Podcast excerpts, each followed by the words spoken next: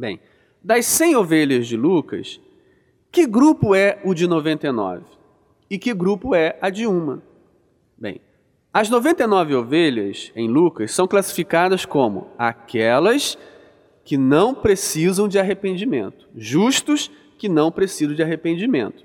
E o grupo de uma é classificado como ovelha perdida.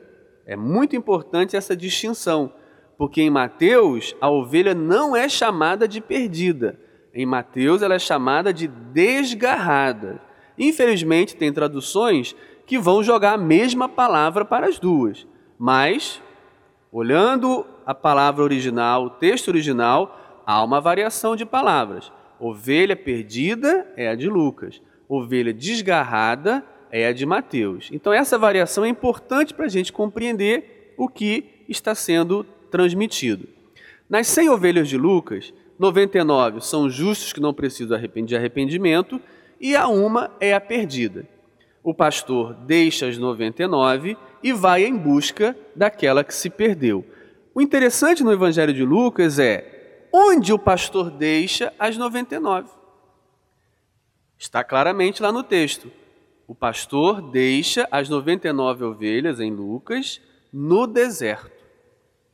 E quando ele encontra a perdida, ele não a leva para junto do aprisco, como às vezes cantamos. Ali em Lucas não está assim. Em Mateus podemos ter essa compreensão, mas em Lucas não.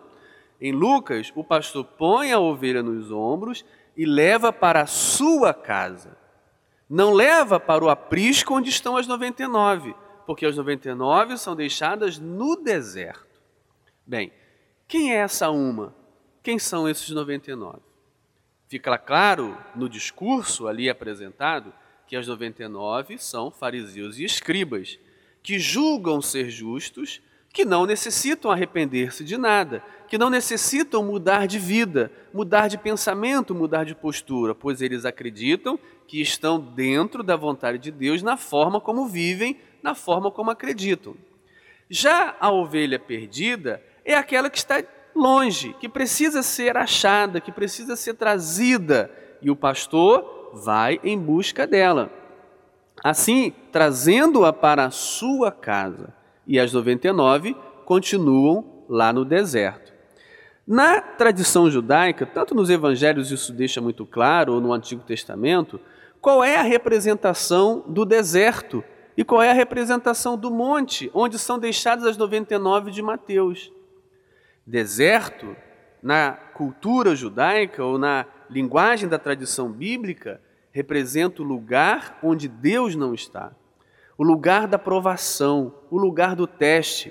Jesus foi conduzido ao deserto para ali ser tentado pelo diabo, porque ali era o lugar do diabo. Essa era a crença.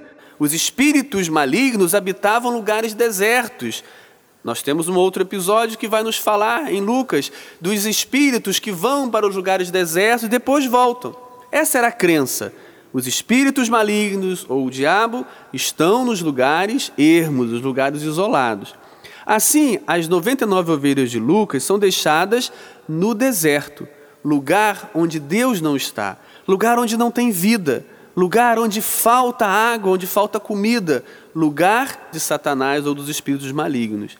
Então, essas 99 ovelhas, apesar de se chamarem justas ou considerarem-se justas, elas não são justas e não fazem parte da casa do pastor, elas não estão na casa do pastor.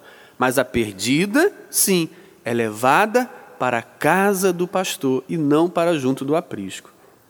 Quando a gente olha de Mateus, temos lá também, a estrutura se mantém. São 100 ovelhas, divididas em dois grupos, 99 de um lado, uma de outro. Mas o discurso em que, é de, em que a de Mateus está inserida é um discurso que fala aos não pequeninos a respeito dos pequeninos. Bem, quem são esses pequeninos? Outro parênteses importante que precisamos abrir aqui. Na Bíblia, nos Evangelhos, pequeninos não são crianças. Pequeninos se refere a um grupo marginalizado. Isso fica muito claro no capítulo 11 de Mateus, quando Jesus exclama dizendo: Pai, graças te dou porque ocultaste essas coisas aos sábios e aos entendidos e as revelaste aos pequeninos.